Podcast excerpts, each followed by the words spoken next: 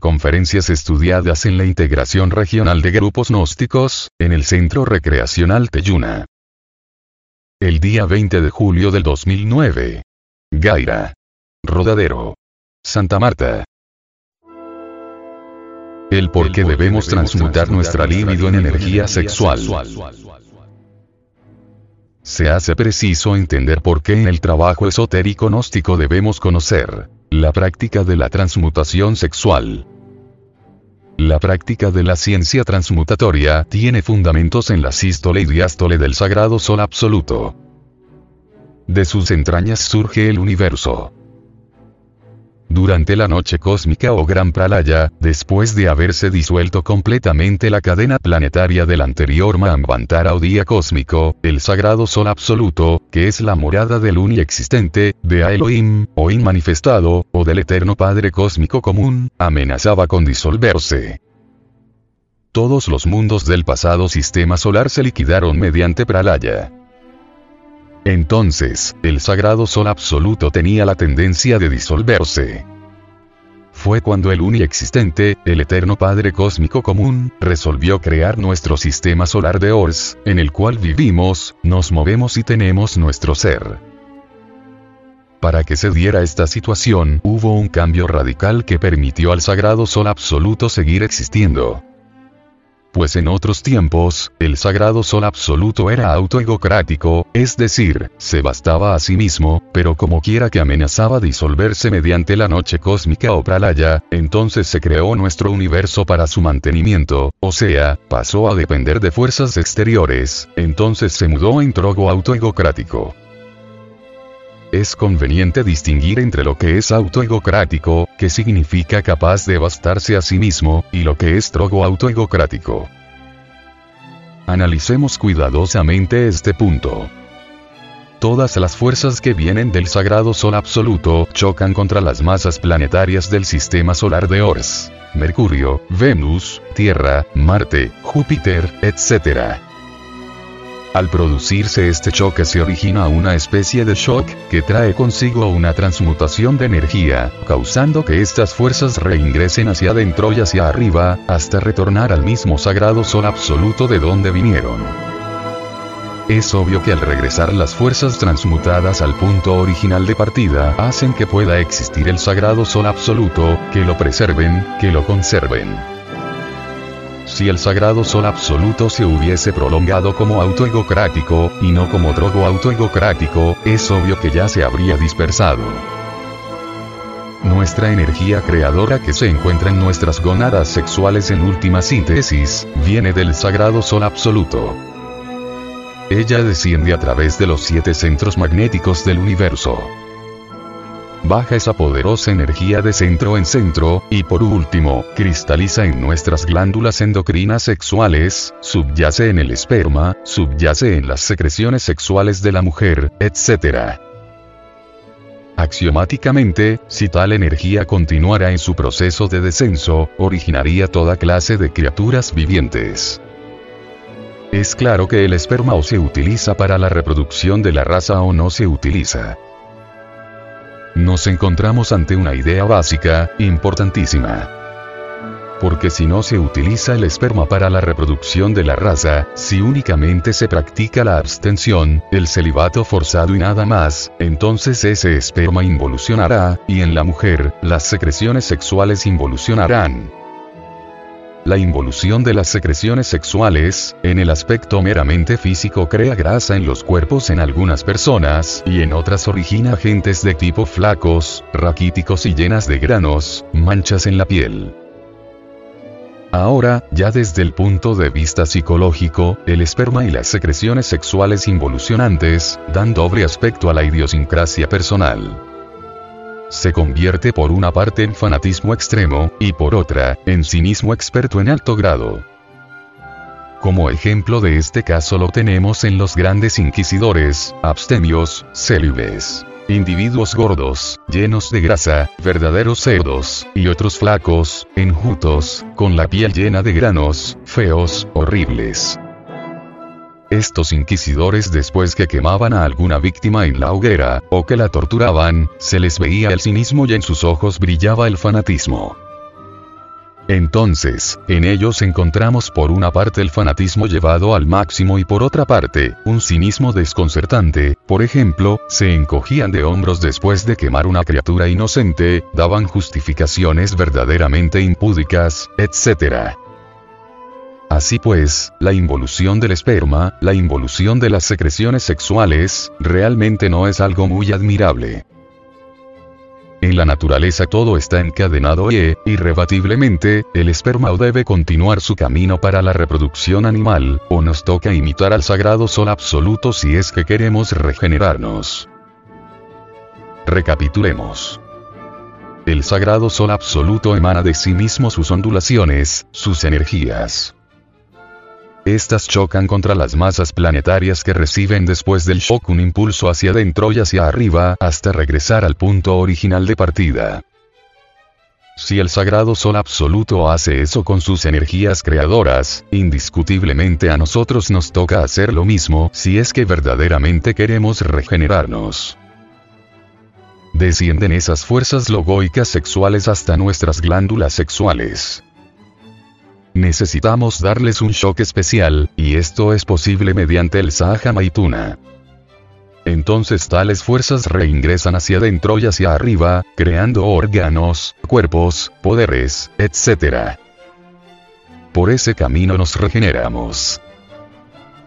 Necesitamos imitar al sagrado sol absoluto, puesto que él nos entrega la enseñanza del Sahaja Maituna, incesantemente. ¿Por qué no lo imitamos? Obviamente nuestro deber es imitarlo y así conseguimos lo que él consigue. ¿Qué consigue él? Conservarse, sostenerse, fulgurar cada vez más. Etc. ¿Nosotros qué obtenemos? Transformarnos fundamentalmente en forma concluyente. Así, pues, ¿cuál es el basamento de la transmutación sexual? ¿En qué nos basamos? Pues, sencillamente en la transmutación que realiza el mismo sagrado sol absoluto. Si marchamos nosotros a tono con él, nos transformaremos radicalmente. El paroxismo sexual es prototádwico. Los sabios rusos han descubierto con sus poderosos telescopios, mundos en estado protoplasmático. Esos mundos protoplasmáticos han salido del éter podemos aceptar por simple inducción lógica mundos etéricos. Tal vez no les guste este término a algunos científicos. Todo mundo antes de ser protoplasmático existe en estado etéreo.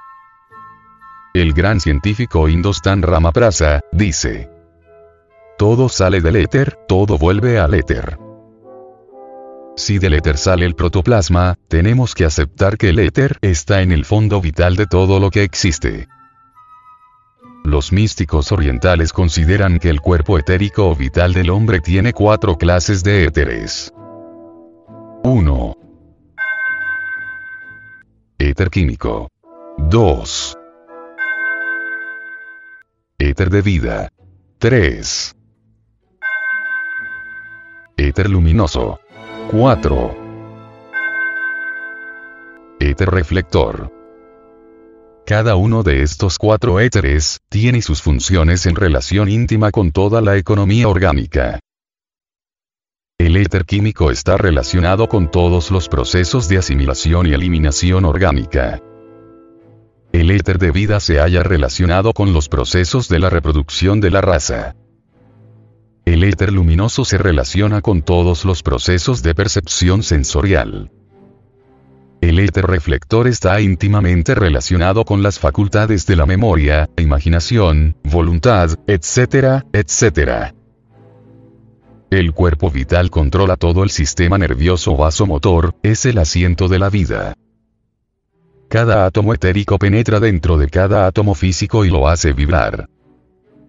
Si le extraemos definitivamente el cuerpo vital a una persona, esa persona muere inevitablemente.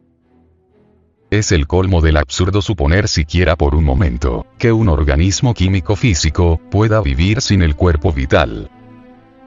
Los mismos ateos materialistas rusos, después de haber estudiado profundamente la materia, comienzan a volverse muy prudentes en esto de dar conceptos sobre el fondo vital de la materia viva. Todas las funciones de nuestro organismo, todas las actividades de las calorías, de la reproducción, de la combustión, del metabolismo, etcétera, etcétera, tienen su base en el fondo vital. Cuando el cuerpo vital se debilita, viene la enfermedad del cuerpo físico. Existe el éter en estado ígneo, que se llama tatuatejas.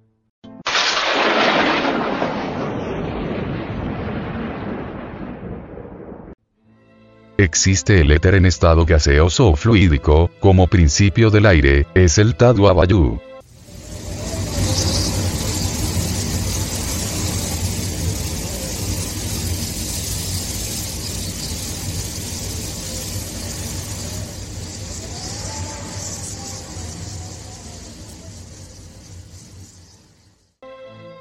Existe el éter en estado acuoso como principio del agua, Taduapas.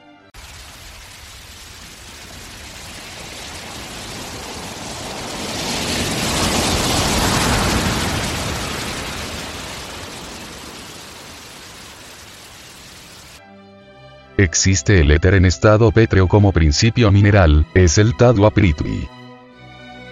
Cuando estos taduas cristalizan, o se condensan, tenemos entonces los elementos físicos, fuego, aire, agua y tierra. Nuestro cuerpo etéreo vital está formado de taduas. Los taduas y los chakras están íntimamente relacionados. Los taduas entran a los chakras y luego pasan al interior de las glándulas de secreción interna. Dentro de las glándulas los taduas intensifican el trabajo de esos minúsculos laboratorios endocrinos transformándose en hormonas. Los taduas entran al organismo, pero no vuelven a salir de él. Los taduas se transforman también en genes y cromosomas que más tarde vienen a transformarse en espermatozoides. Todo sale del éter, todo vuelve al éter. El éter es la condensación de una sustancia llamada casa. Esta sustancia es la primera radiación de la raíz mula prakriti, o materia primordial insípida e indiferenciada, entre los alquimistas es el enseminis, la entidad del semen. Con el Sahaja Maituna, magia sexual, tal como se practica en las escuelas de tantrismo blanco, se multiplica infinitamente la potencia de la voluntad mediante el desencadenamiento y actualización omnipotente de las sutiles corrientes nerviosas. En el paroxismo de las dichas debemos, nosotros descubrir en forma directa la síntesis cósmica y creadora de Shiva, el Espíritu Santo, y de Shakti, su divina esposa Kundalini.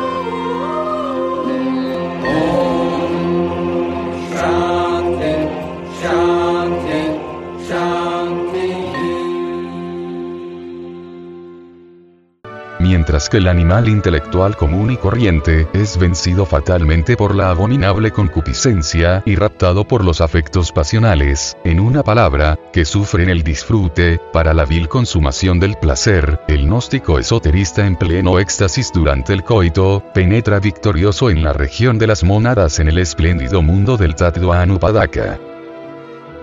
El grado anterior a ese mundo de Anupadaka es el principio extraordinario de la potencia que se halla en el dominio del espacio, tiempo y causalidad, y es denominada Akasa Taptua, que es la morada de Adman Budimanas. Escrito está con palabras de oro en el libro de todos los esplendores, que el paroxismo sexual es prototádwico se inician las vibraciones sexuales extraordinarias durante la práctica del Maituna con el Tatua de oro, Pridvi, el éter magnífico de la perfumada tierra, guardando concordancia exacta con nuestro cuerpo físico. Continúa el arpa, delicia de las vibraciones, haciendo estremecer el agua de la vida universal, Apas, el enseminis. El aliento, Vayu, se altera ostensiblemente y en la atmósfera sutil del mundo resuena la lira de Orfeo. Se enciende la flama sagrada, Tejas, en el candelero misterioso de la espina dorsal. En esos instantes el caballero, Manas superior, y su dama, Budi, se abrazan ardientemente en la región de la casa puro estremeciéndose con el paroxismo sexual. Empero es palmario y manifiesto que Akasa es solo un puente de maravillas y prodigios entre los Tattvas Prithvi, tierra, y Anupadaka, el mundo de los esplendores. El paroxismo sexual atraviesa el puente de la dicha y penetra en el mundo de Asilut, la región de Anupadaka, la morada de Shiva y Shakti, entonces él y ella resplandecen gloriosamente embriagados de amor. Toda mujer que baja a la novena esfera vive regiamente a la Shakti como Maya Shakti, mujer evadiosa, solo así puede lograrse con éxito la consubstancialización del amor en el realismo psicofisiológico de vuestra naturaleza. El varón gnóstico durante el Sahaja Maituna, magia sexual, debe personificar a Shiva, el Espíritu Santo, y sentirse inundado con esa fuerza maravillosa del tercer logos embriagados por el vino del amor, ataviados preciosamente con la túnica de la espiritualidad trascendente y coronados con las flores de la dicha, debemos aprovechar la tremenda vibración del Tattva Anupadaka durante el paroxismo sexual, para suplicar a la serpiente ígnea de nuestros mágicos poderes, elimine de nuestra naturaleza inferior el defecto psicológico que ya hemos comprendido a fondo en todas las regiones del subconsciente. Así es como vamos muriendo de instante en instante, de momento en momento. Solo con la muerte adviene lo nuevo.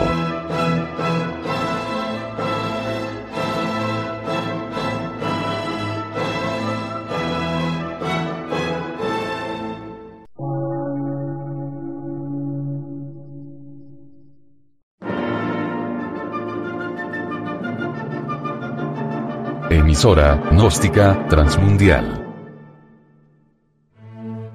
una nueva civilización y una nueva cultura, sobre la faz de la Tierra.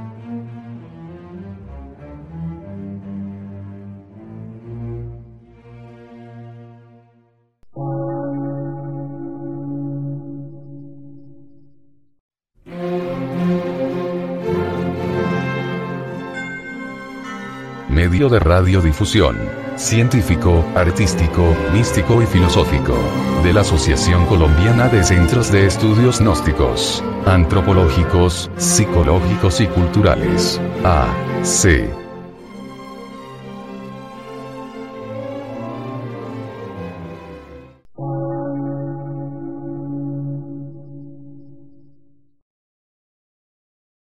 Lectura en movimiento. Difusión sin fronteras.